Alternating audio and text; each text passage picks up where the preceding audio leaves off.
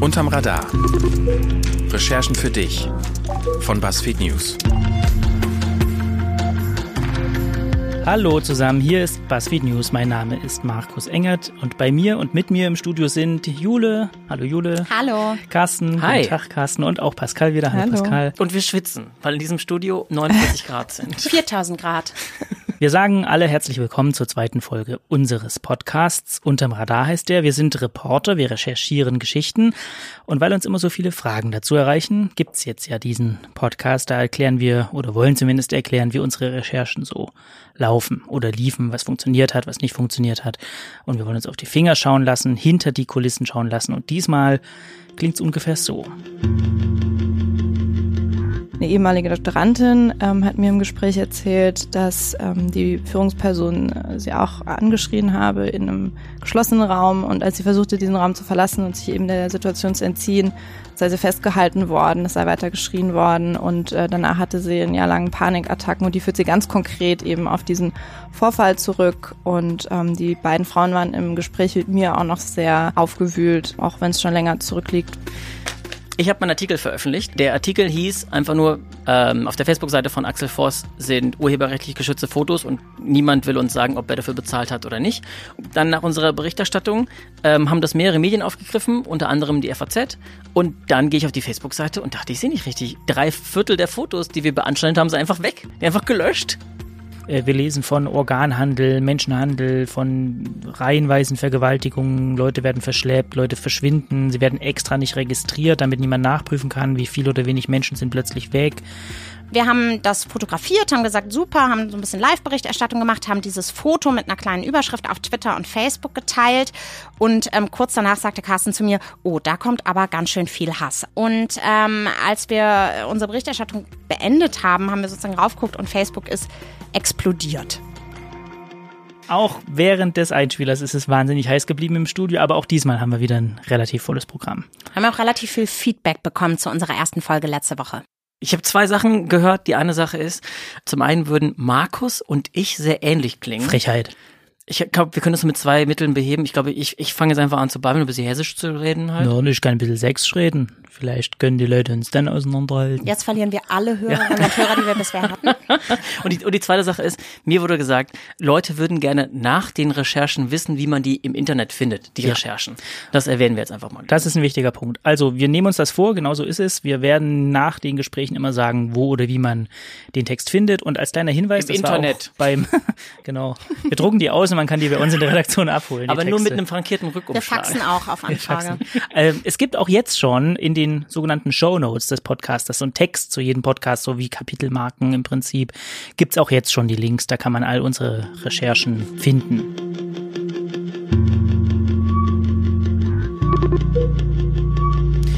Ja, dann legen wir mal los. Gibt's jemanden, der anfangen möchte heute? Alle gucken betreten nach unten. Dann fangen wir vielleicht mit der aktuellsten ähm, Geschichte an. Die kommt von Pascal. Äh, Pascal kümmert sich bei uns im Büro um Themen aus dem Bereich Machtmissbrauch, auch um sexualisierte Gewalt. Und Pascal, du hast recherchiert oder tust es noch im Umfeld einer der größten Forschungseinrichtungen der Welt, der Max-Planck-Gesellschaft. Das ist immerhin, muss man wissen, ein Laden mit einem Jahresetat von 1,8 ungefähr Milliarden Euro. 23.000 Leute arbeiten dort in ganz Deutschland. Und jetzt, Pascal, hast du Vorwürfe gehört, die das Institut in Leipzig betreffen? Erstmal muss man dazu sagen, dass es eine Recherche ist, die noch läuft, was wahrscheinlich ungewöhnlich ist, da jetzt schon drüber zu sprechen. Die Vorwürfe an dem Institut betreffen eine leitende eine Figur, also eine Person in Leitungsfunktion, die eben Mitarbeiter gemobbt haben soll in der Art und Weise, dass die Mitarbeiter, elf sind es insgesamt, die sich an mich gewendet haben, ehemalige und auch noch derzeitige sagen, dass sie regelmäßig angeschrien wurden, unter Druck gesetzt wurden, Drei der Interviewpartner haben gesagt, sie hatten deshalb psychische Probleme, Panikattacken, Schlafstörungen, teilweise bis zu einem Jahr lang. Außerdem soll diese Führungsperson einen solchen Druck aufgebaut haben, so ein Klima geschaffen haben am Institut, nur im Einklang mit ihrer Theorie oder den Theorien, die sie eben vertrat, zu arbeiten, dass Mitarbeiter äh, sehr stark versucht haben, sie zufriedenzustellen. Und in mindestens einem Fall geben die Mitarbeiter an, dass Ergebnisse einer Studie, die sie gemacht haben, nicht publiziert wurden, weil sie nicht den Erwartungen ähm, der Chefin entsprachen. Und da muss man sagen, dass es wissenschaftlich sollte es denn stimmen, kein sauberes Arbeiten, weil man ergebnisoffen forschen sollte, müsste. Genau. Das sind natürlich im Moment Vorwürfe, die die Mitarbeiter erheben. Es hat ein Mediationsverfahren gegeben von einem Mediator, der eingesetzt wurde und die Führungsperson ist seit Ende 2017 in einem Sabbatical. Die Mitarbeiter kritisieren aber jetzt, dass es keine wirklichen Konsequenzen gegeben hat und das ist auch der Grund, ähm, warum sie sich eben jetzt an uns und auch an andere Journalisten, wie ich weiß, gewendet haben, weil sie wissen, dass die Führungsperson 2019 ins Institut zurückkommt und sehr enttäuscht sind, dass innerhalb der Max-Planck-Gesellschaft ähm, eben da nicht mehr für sie getan wurde.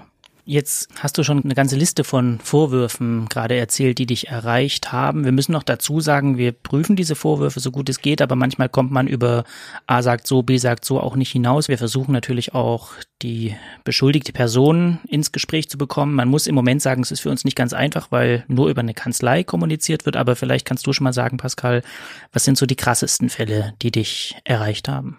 Das sind zwei. Einmal ist das äh, Bethany Koch, das ist eine ehemalige Mitarbeiterin des Instituts, die eben sagt, dass diese Führungsperson sie schikaniert habe, ähm, weil sie schwanger wurde. Das ist ihre persönliche Einschätzung. Mhm. Und äh, zwei weitere Frauen, die auch schwanger wurden, während sie am Institut gearbeitet haben, ähm, beschreiben ähnliche Situationen dass sie eben angeschrien wurden. Äh, Koch speziell sagt, dass es eine Situation gegeben hat, in der sie im Büro war und dann über mehrere ähm, Minuten lang eben äh, beschimpft wurde, dass sie äh, eine Faulenzerin sei ähm, und dass es ihr danach so schlecht gewesen sei, dass sie sich habe übergeben müssen. Eine ehemalige Doktorandin ähm, hat mir im Gespräch erzählt, dass ähm, die Führungsperson äh, sie auch angeschrien habe in einem geschlossenen Raum und als sie versuchte, diesen Raum zu verlassen und sich eben der Situation zu entziehen, sei sie festgehalten worden, es sei weiter geschrien worden und äh, danach hatte sie einen Jahr langen Panikattacken und die führt sie ganz konkret eben auf diesen Vorfall zurück und ähm, die beiden Frauen waren im Gespräch mit mir auch noch sehr aufgewühlt, ähm, auch wenn es schon länger zurückliegt, was mich auf jeden Fall ja dazu gebracht hat, ähm, dem, dem nachzugehen. Wie schwer ist es denn, dem nachzugehen? Wie schwer ist es, all das zu recherchieren? Also die Recherche ging relativ schnell im Vergleich zu anderen. Wie gesagt, wir sind noch nicht ganz fertig damit in dem Moment, wo ich hier spreche. Wahrscheinlich schon, äh, wenn der Podcast dann erscheint. Deshalb, weil es eine große Frustration unter den Mitarbeitern gegeben hat, dass die Max-Planck-Gesellschaft intern sich nicht besser um diese Vorwürfe gekümmert hat. Und ähm, deswegen haben sich sehr viele Leute aus Eigenantrieb bei uns ähm, gemeldet und ich musste relativ wenig Leute von mir aus anschreiben, was natürlich hilft, wenn Leute bereit sind, generell mit Journalisten zu sprechen. Die kamen auch unabhängig voneinander. Die haben sich sozusagen nicht irgendwie in einer Art Clique. Die kamen unabhängig voneinander, genau. Und äh, leben mittlerweile auch einige in anderen Ländern. Also ähm, das war jetzt keine Absprache, hatte ich den Eindruck. Und ähm, natürlich ist es immer bei solchen Recherchen schwierig einzuschätzen, inwiefern Informationen ähm, verlässlich sind oder wahr sind. Ähm, in diesen Mobbing-Situationen, die ich beschrieben habe, oder äh, mutmaßlichen Mobbing-Situationen, waren ja auch nur zwei Personen anwesend anwesend. Und äh, für mich ist deshalb wichtig zu verstehen, was sind die Motivationen der Leute, die mit uns sprechen, wollen die jetzt jemanden schaden. Aber bei allen elf hatte ich den Eindruck, das haben sie mir auch so gesagt, dass es ihnen wirklich darum geht, dass die Max-Planck-Gesellschaft eben ihre Beschwerdewege verbessert und nicht darum, diese Person eben fertig zu machen oder der irgendwie zu schaden. Im Gegenteil, also da ging es eher darum, dass man schon lange intern Kritik anbringen wollte und die aber einfach aus der Sicht der Mitarbeiter nicht gehört wurde. Jetzt muss man sagen, es ist auch nicht das erste Mal, dass wir in der Redaktion über die Max-Planck-Gesellschaft berichten und recherchieren. Auch andere Kolleginnen, Kolleginnen sind dran, vom Spiegel zum Beispiel. Was ist jetzt hier in dem Fall so das Neue? Sollte es sich denn so bewahrheiten? Also ich glaube, es ist eine Frage der Masse. Es haben sich, nachdem wir die Geschichte gemacht haben über Mobbingvorwürfe im Institut in Garching, sehr viele Wissenschaftler bei uns gemeldet von mehr als sechs Max-Planck-Instituten, zusätzlich jetzt mal zu den Mitarbeitern aus Leipzig. Und ähm, ich glaube, es geht hier eher um das größere Ganze, also darum, dass die Max-Planck-Gesellschaft so stark hierarchisch aufgebaut ist, dass es 300 Direktoren gibt ähm, und Direktorinnen, die sehr viel Macht haben und die von niemandem so richtig kontrolliert werden ähm, und dass das eben aus Sicht von Mitarbeiterinnen und Mitarbeitern dazu führt, dass es da zu Machtmissbrauch kommen kann. Wie kann das sein, dass die nicht so richtig kontrolliert werden? Hm, das liegt daran, dass die Max-Planck-Gesellschaft an was sehr altem, einem sehr alten Prinzip festhält. Hanak-Prinzip nennt sich das. Ähm, da werden nur die besten Forscher ausgewählt, ein Institut zu führen und sie haben dann sehr viel Handlungsspielraum. Also gottgleich werden, werden die oft beschrieben von Mitarbeiterinnen und Mitarbeitern die haben eine relativ uneingeschränkte Macht auch über ihr Personal, aber ein exzellenter Forscher ähm, ist nicht unbedingt ein guter Chef. Und es gibt eben aus Sicht von Betroffenen viel zu wenig Möglichkeiten, da von unten was zu tun. Und eine Person hat mir im Gespräch gesagt, es sei einfacher, die Opfer zu beschädigen, als wirklich was zu ändern. Kann ich noch eine Zwischenfrage stellen? Natürlich. Wie geht's dir denn eigentlich gerade, Pascal? Weil also ich sehe dich seit Tagen nur entweder versunken in kilometerlangen Google Docs oder jetzt kam ich gerade zur Aufzeichnung von dem Podcast und du saßt mit einem Laptop auf einem Bordstein mit dem Handy in der Hand. Wie geht's dir denn eigentlich? Ich bin auch mittendrin. Ich glaube, wenn man mittendrin ist, dann ist man angespannt und konzentriert. Aber eigentlich geht's mir gut. Noch. Hoffentlich später noch. Hoffentlich sehr bald kann man die gesamte Recherche lesen bei uns auf der Seite. buzzfeed.com slash Pascal Müller ist so dein persönlicher Pfad. Pascal schreibt sich mit einem C und einem E am Ende. Und wir können jetzt schon mal versprechen, wir bleiben dran an dieser ganzen Sache. Also liebe Wissenschaftlerinnen, liebe Wissenschaftler da draußen, wenn ihr etwas habt, was wir oder Pascal wissen sollten, recherche.buzzfeed.com ist eine Adresse, auf der man uns erreichen kann. Ihr könnt uns eure Erfahrungen dorthin schicken und wir kümmern uns drum.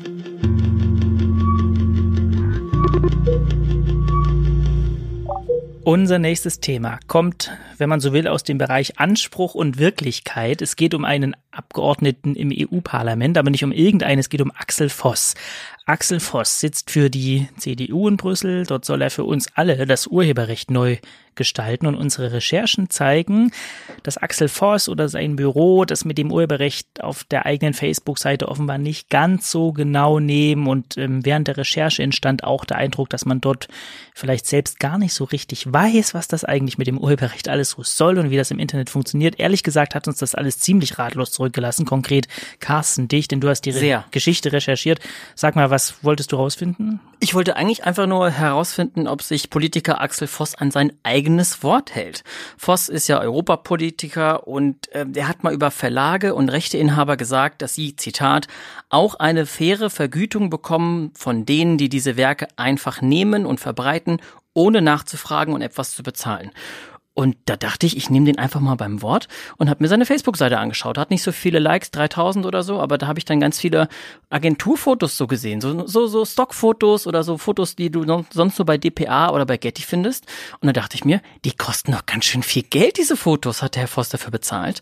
Oder hat er sie einfach nur geklaut? Und bevor du uns die Antwort gibst, lass uns noch mal kurz erklären, warum das gerade bei Axel Voss so wichtig ist, dass der sich ans Urheberrecht hält oder eben auch nicht. Na, er ist der wichtigste Politiker auf diesem Feld. Er vertritt ganz Europa dafür.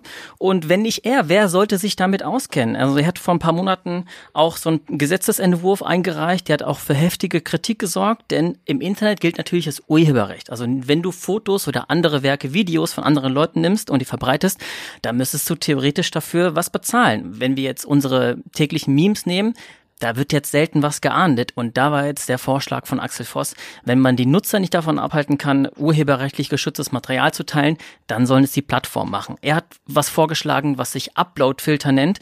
Und seine Idee war im Prinzip, dann sollen eben die Plattformen direkt beim Hochladen herausfinden, ist das jetzt urheberrechtlich geschützt oder nicht. Und die ganzen Kritiker haben natürlich gesagt, das ist eventuell das Ende vom Internet, wie wir es kennen, weil die Plattformen wahrscheinlich einfach alles löschen werden oder im Zweifel löschen werden. Und wer kann dann auch zwischen Originalwerk und Satire Tiere unterscheiden. Viele, viele ungelöste Fragen. Wie ging also jetzt deine Recherche aus zu den Agenturfotos auf der Facebook-Seite? Wie hast du recherchiert? Wie hast du rausgekriegt, ob es bezahlt wurde oder halt auch nicht bezahlt wurde? Ich habe gefragt. Ich habe mich ähm, einfach in Kontakt gesetzt mit seinem Büro und habe danach gefragt, mehrfach auch. Und ich habe den ganzen Mailverkehr auch mitgebracht. Wenn du den sehen willst, Markus. Also wir können es bestätigen, es ist ein... Ich sehe Papier. Es ist, sind ein kredibiler Stapel Papier. Es ja. sind jetzt 18 Seiten. Aber so, es, ist, es ging halt ein paar Mal hin und her. Ähm, und was ich gemacht habe, war, ich habe ganz am Anfang einfach eine E-Mail geschickt. Äh, Hallo, sehr geehrtes Büro von Herrn Voss. Ich habe hier ein paar Beispielfotos, ein paar Beispiel-Screenshots oder Postings von der, von der Facebook-Seite von Herrn Voss. Und ich habe einfach nur zwei Fragen und meine Fragen lauten, wurden diese Fotos gekauft? Und wenn ja, können Sie mir bitte Belege dafür vorlegen? Und wenn nein, warum nicht? Und wie ging's weiter? Ich habe relativ schnell Antwort bekommen und zwar innerhalb von einer äh, halben Stunde. Und da schreibt mir jemand aus seinem Büro, Bezug nehmend auf Ihre Anfrage teile ich Ihnen mit, dass alle drei genannten Bilder Gemeinschaftsposts der deutschen Gruppe der EVP sind. Das war nicht unsere Frage. Das habe ich auch gesagt. Vielen Dank für die schnelle Antwort, aber das habe ich überhaupt nicht gefragt. Was ist die EVP? Das ist die Europäische Volkspartei. Das ist quasi die, die Partei im, im Europaparlament, der Voss auch angehört. Und das, ich glaube, was, was sie meinte, sind so diese üblichen Parteienbilder auf Facebook, so, die so gebaut sind und die irgendwie eine Agentur macht, die ho- hochprofessionellen Partei-Werbefotos. Und die meinte ich ja gar nicht. Ich meinte diese Symbol-Stockfotos, die er benutzt. Also habe ich nochmal geantwortet und gesagt, das ist nett, aber das war gar nicht die Frage. Und dann, ich muss ein bisschen hier, es ging dann noch ein bisschen hin und her. Und dann auf jeden Fall die, die, die nächste Mail, die dann zurückkam am nächsten Tag, war auch dann, Sie wissen selbstverständlich, dass ein Post, den die EVP veröffentlicht hat, von den Mitgliedern der EVP ebenfalls gepostet wird.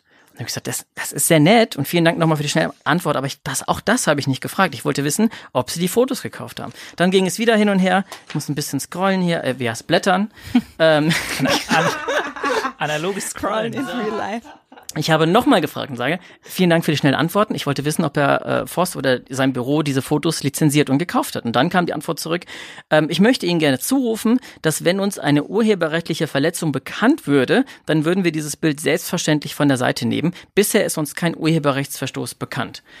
Und da muss man sagen, so funktioniert das Urheberrecht in Deutschland zumindest nicht. Wer einmal einen Blog aufgesetzt hat, der weiß, so, so läuft das eigentlich nicht mit dem, mit dem Urheberrecht im Internet. Und dann kam noch ein Absatz dazu, der hat mich komplett ratlos zurückgelassen, auch als ich den die dir erzählt habe in der Woche, weil da schreibt das Büro von Voss, nach der derzeitigen Rechtslage werden wir folglich, wenn der Rechteinhaber uns mitteilt, dass wir seine Rechte verletzt haben, das in Rede stehende Bild entsprechend des Notice and Takedown Verfahrens der E-Commerce-Richtlinie entfernen. Klingt jetzt ein bisschen verschwurbelt. Ähm, die Quintessenz ist, diese Richtlinie, dass Leute was runternehmen müssen, das gibt es, aber nicht für Privatpersonen, sondern das ist ja für Plattformbetreiber. Also wenn da was auf Facebook ist, was mir quasi gehört, muss Facebook das anhand dieses Verfahrens irgendwann runternehmen. Aber Herr Voss ist ja keine Facebook-Seite, auch kein Internetprovider. Und Markus und ich saßen da gegenüber und sagten, denkt das Büro von Voss, dass sie ein Internetprovider sind? Also ja, offensichtlich. So. Wo ich es dann beendet habe, war bei der fünften Nachfrage. Ich habe dann gefragt, haben Sie diese Fotos lizenziert oder nicht? Und da kam dann die Antwort, sehr geehrter Herr Schmiel, wir stellen Dritten keine Rechnungen zur Verfügung. Also man wollte schlicht nicht antworten. Wie ist es jetzt ähm, heute bestellt um die Seite? Wird denn dort immer noch, werden dort immer noch Agenturfotos verwendet? Ha! Ich habe meinen Artikel veröffentlicht. Der Artikel hieß einfach nur, ähm, auf der Facebook-Seite von Axel Voss sind urheberrechtlich geschützte Fotos und niemand will uns sagen, ob er dafür bezahlt hat oder nicht. Dann nach unserer Berichterstattung ähm, haben das mehrere Medien aufgegriffen, unter anderem die FAZ. Und dann gehe ich auf die Facebook-Seite und dachte, ich sehe nicht richtig. Drei Viertel der Fotos, die wir beanstandet haben, sind einfach weg. Die einfach gelöscht. Also habe ich das Büro von Voss angeschrieben und habe gesagt, guten Tag, ich bin's schon wieder. Und ich wollte einfach nur fragen, ich habe zwei Fragen. Meine erste Frage, warum wurden zwölf der 17 Fotos gelöscht? Und warum sind die anderen fünf noch online, die wir beanstandet haben? Willst du auch da die Antwort hören, Na Markus? bitte. Ich auch. Ich bin richtig gespannt. Sehr geehrter, kein Scherz, sehr geehrter Herr Schmel, jeder User kann bei Facebook Beiträge hochladen und herunternehmen, wie es ihm beliebt. Stark. Das müssen wir leider unkommentiert im Raum stehen lassen, weil uns da nichts mehr zu einfällt. Aber es gibt noch einen Satz, es gibt noch, es geht noch weiter. Und ähm, ich habe noch, ich habe auch auf dem Anrufbeantworter gesprochen, dann natürlich. Und dann äh, gibt's noch einen Satz dazu. Und zu Ihrer Nachricht auf dem Anrufbeantworter möchte ich Ihnen mitteilen: Es ist völlig unverständlich, wie Sie zu der Behauptung kommen, dass ungeklärt sei, ob die Bilder bezahlt sind oder nicht. Genauso könnte ein jeder behaupten, dass ungeklärt sei, ob das Drucker oder WC-Papier bezahlt wurde oder nicht. Also Ende der E-Mail. Und ich glaube, für das Büro von Axel Voss sind urheberrechtlich geschützte Fotos und Klopapier eine Sache, um ehrlich zu sein. Das ist keine schöne Nachricht, sind wir mal ehrlich. Man kann es nachlesen in voller Länge und wir haben eine Kurzlink eingerichtet, bzfd.it slash axelforce, also wenn man sozusagen von BuzzFeed alle Vokale rausnimmt, BuzzFeed it slash axelforce, bzfd.it slash axelforce, da kann man es nachlesen oder man sucht einfach nach der schönen Überschrift Axel Voss will nicht sagen, ob er Fotos geklaut hat und löscht. Ich krieg's gar nicht hin. Axel Voss will nicht sagen, ob er Fotos geklaut hat und löscht stattdessen zwölf der 17 fraglichen Facebook-Beiträge. Danke, Carsten. Sehr gerne.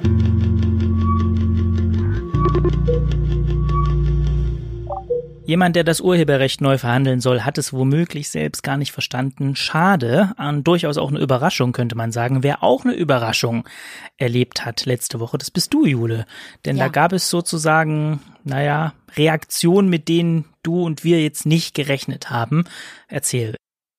Wir waren auf der Pride. Wir, das sind Carsten und ich. Wir haben Berichterstattung von Berliner CSD gemacht. Es war sehr voll. Es war sehr heiß, sehr laut. Eine Million Menschen, super Stimmung, Musik.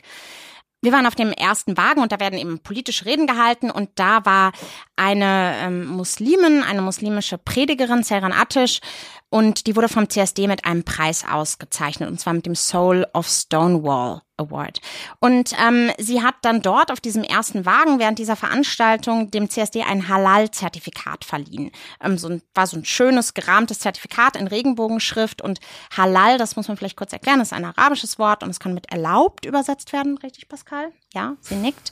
Pascal ähm, spricht Arabisch, müssen wir dazu sagen. Genau. Ich esse nur sehr gerne. Und es bezeichnet im Prinzip alle Dinge und Handlungen, die nach islamischem Recht zulässig sind. Also so eine Art Bescheinigung, dass der Berliner CSD den islamischen Anforderungen an Sitte und Moral entspricht. Wir haben das fotografiert, haben gesagt, super, haben so ein bisschen Live-Berichterstattung gemacht, haben dieses Foto mit einer kleinen Überschrift auf Twitter und Facebook geteilt und ähm, kurz danach sagte Carsten zu mir, oh, da kommt aber ganz schön viel Hass. Also es gab direkt viele Reaktionen, vor allen Dingen auf Twitter erstmal. Dann muss man, jetzt muss man dazu sagen, dass auf dem Berliner CSD das Internet eine Katastrophe ist, weshalb wir die nächsten Stunden mit relativ schlechtem oder keinem Internet waren.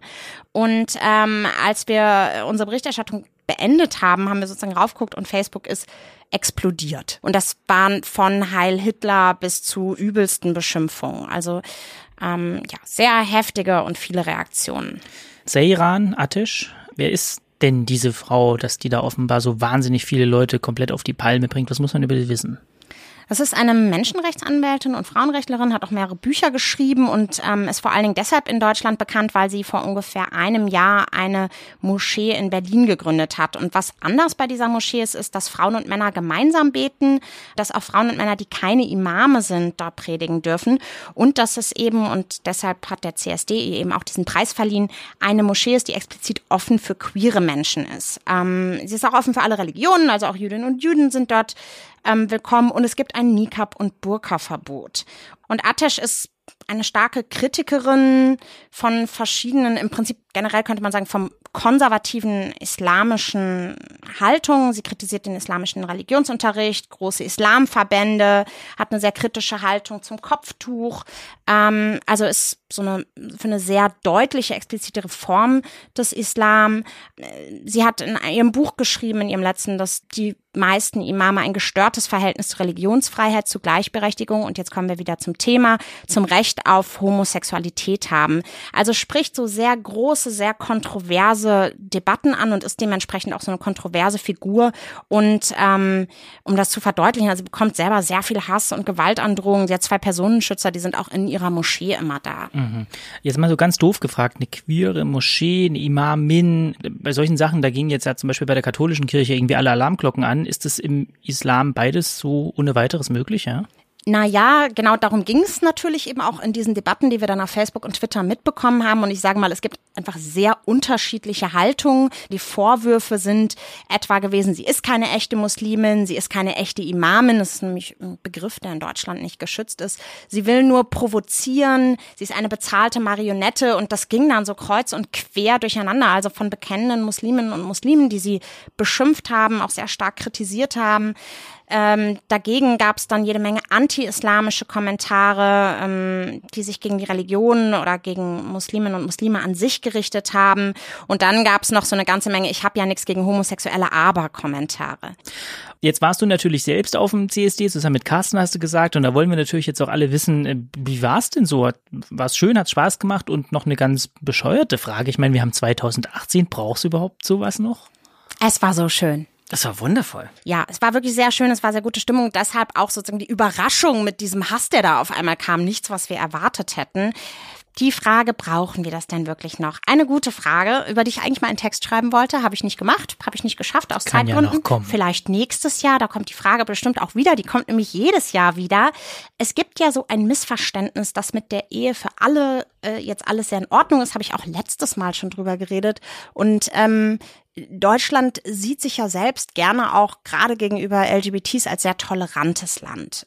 Es ist natürlich so, dass es trotzdem noch viele Missstände gibt und es gibt ja auch derzeit politische Entwicklungen, die nicht dazu führen, dass LGBTs jetzt das Gefühl haben, sie müssen sich zurückziehen. Und das sieht man so ein bisschen daran, dass die Prides und die ganzen CSDs in Deutschland sich auch immer in so einer Mischung bewegen zwischen Party und Protest. Insgesamt ist die politische Gemengelage doch eine, wo man sagen kann, aus der Community gesprochen, es ist eher keine Zeit, in der man sich jetzt zurückzieht. Ähm, abgesehen davon ist es natürlich auch eine sehr schöne Party. Also ihr fahrt nächstes Jahr fahrt ihr wieder hin. Wir fahren auf jeden Fall, also ich fahre auf jeden Fall wieder hin. Entschuldigung, ja.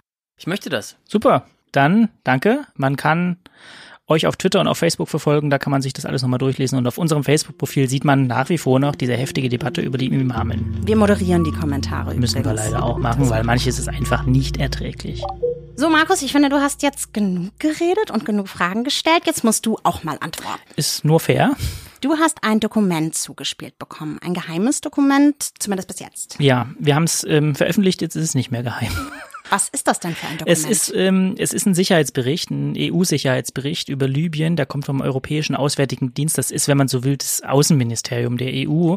Ähm, der Bericht hat das Ziel, mal zusammenzufassen, wie die Lage in Libyen so ist. Die Sicherheitslage einerseits, auch die Menschenrechtslage andererseits. Und den haben wir, wie gesagt, bekommen, haben ihn online gestellt, weil wir als Redaktion einen Kurs fahren, der heißt, wo immer wir können, stellen wir ganze Dokumente online. Das ist für uns ein wichtiges Ding, weil wir finden, dass die Leute informiert über Sachen diskutieren sollen dürfen.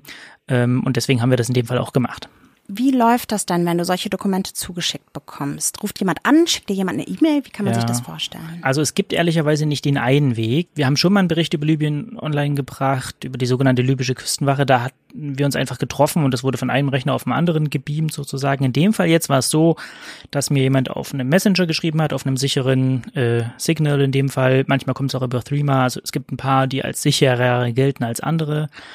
Und meistens wird dann gefragt, ob wir Interesse haben an dem Thema XY oder Dokument XY. Da können wir auch mit Nein antworten. Wenn wir aber mit Ja antworten, dann ist es entweder so, dass das direkt über den Messenger kommt oder halt irgendein Download-Link irgendwie geschickt wird. Also das ist nicht so großartig anders, als wenn irgendwie jemand Urlaubsfotos teilt oder Serien zum Beispiel. Und was steht in diesem Bericht?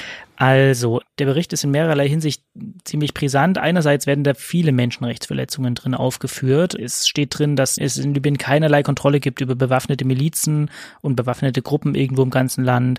Sogar die Beobachtergruppe, die den Bericht geschrieben hat, schreibt da rein, dass sie eigentlich Tripolis gar nicht verlassen konnte, weil es im Rest des Landes zu unsicher ist.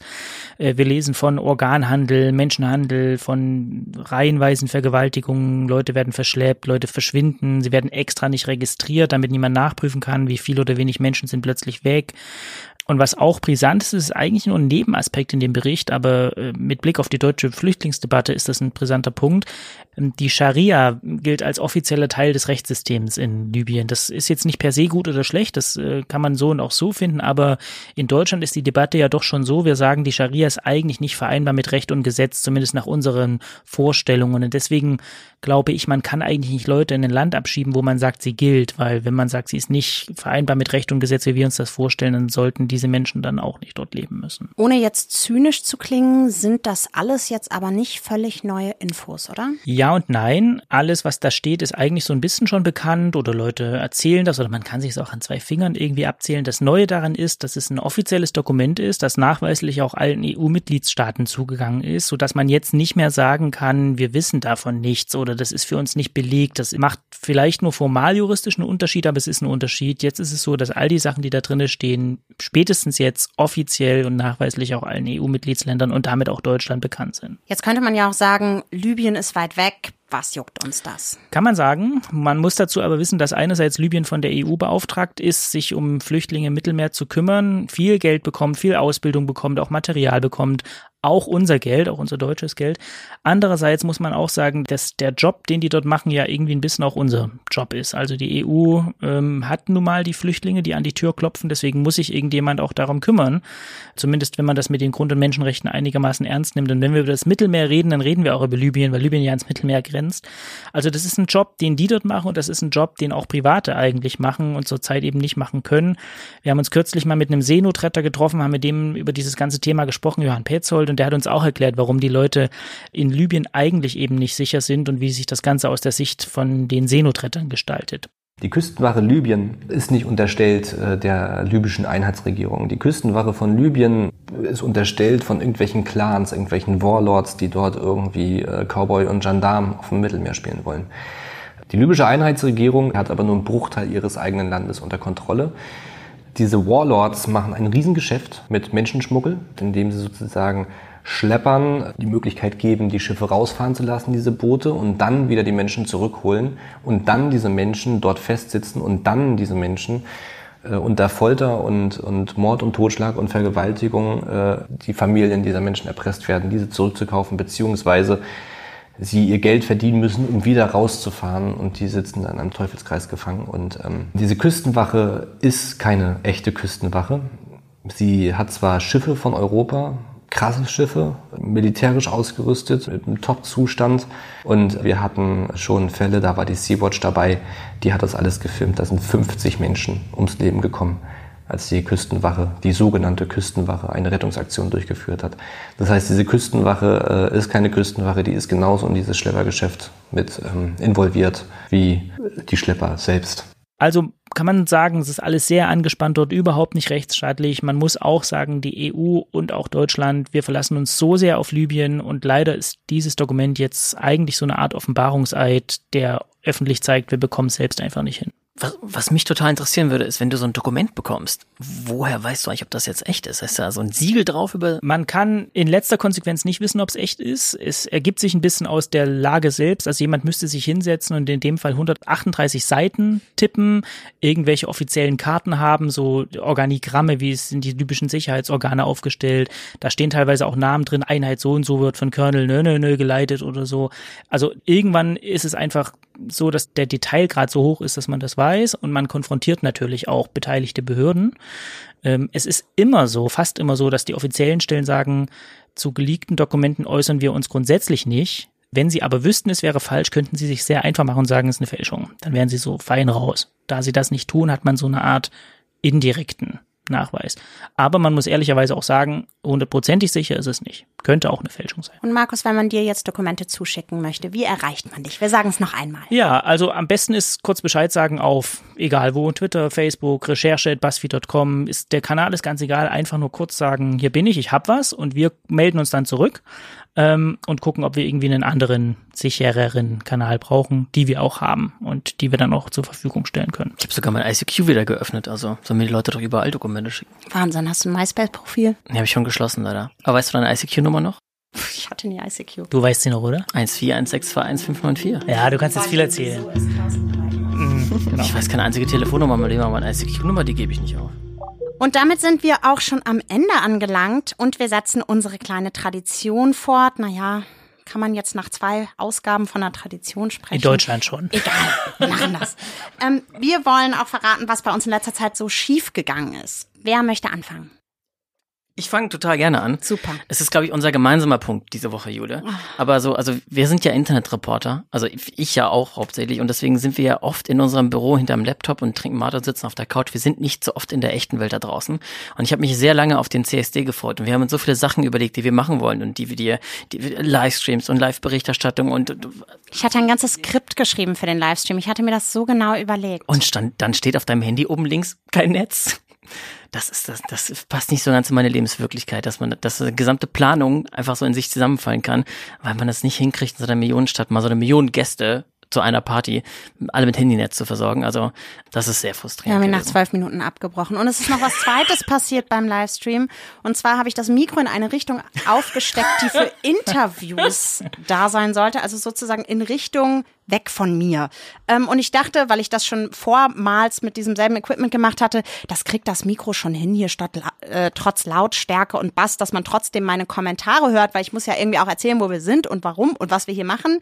Ähm, ja, nach zehn Minuten kam dann so die erste SMS von unseren Kollegen aus dem Büro, Leute, man versteht kein Wort. Und ich war so, super, jetzt haben wir nicht nur einen Livestream mit schlechter Qualität, sondern auch einen, auf dem man nichts hört. Leute, guckt euch diesen Livestream an, der ist so gut geworden. Und dann habe ich eine bekommen mit, man sieht euch auch nicht. Ich kann erzählen, dass ich immer noch scheitere, ähm, damit herauszufinden, wer jetzt eigentlich mit Markus Söder im Privatflugzeug zum Papst geflogen Immer noch ist. nicht. Ich- Markus. Ich weiß. Zählst einfach die ich nächsten weiß, zehn ich Wochen weiß, und dann ich hast hab, du deine Antwort auf die Frage. ich, ich habe extra nochmal nachgeguckt. Wir haben das letzte Mal gefragt am 4. Juli und dann am 10. Juli und dann am 16. Juli und dann am 2. August und auf keine dieser E-Mails haben wir eine Antwort bekommen. Ich habe ja jetzt auch angerufen und dann konnten sie die Mails auch gar nicht finden und haben vielleicht gedacht, sie sind gelöscht und wir wissen es nach wie vor nicht. Inzwischen wird es, glaube ich, zu so einem persönlichen Battle zwischen mir und der Pressestelle der Staatskanzlei in Bayern.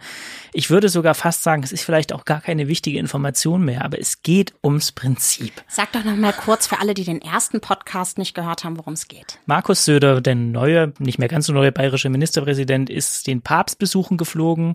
Man hat sich aber dafür ein Privatflugzeug gechartert. Und Herr Söder hat in recht stolzer Pose bei Twitter ein Foto gezeigt, fliegen zum Papst.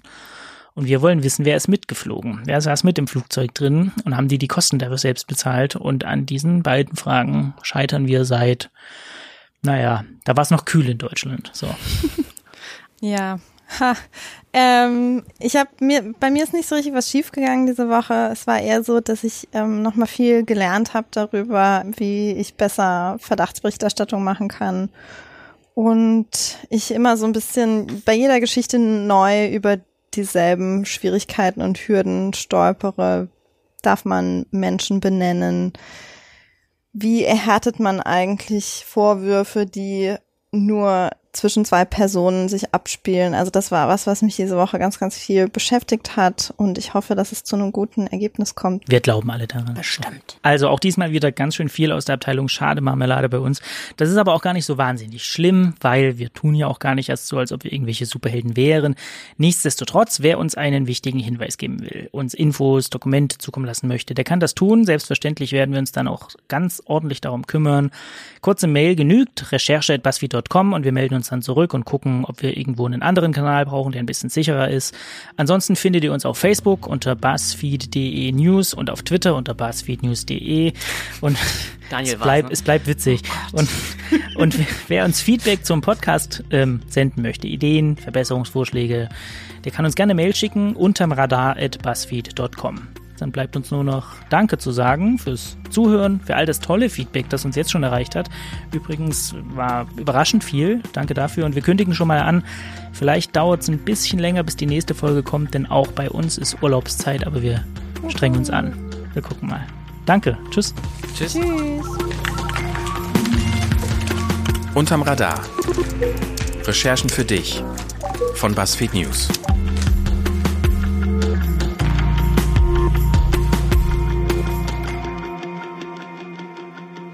Eine Koproduktion mit 4000 Hertz.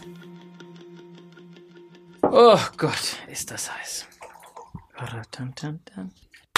Geil, Fenster auf, yes.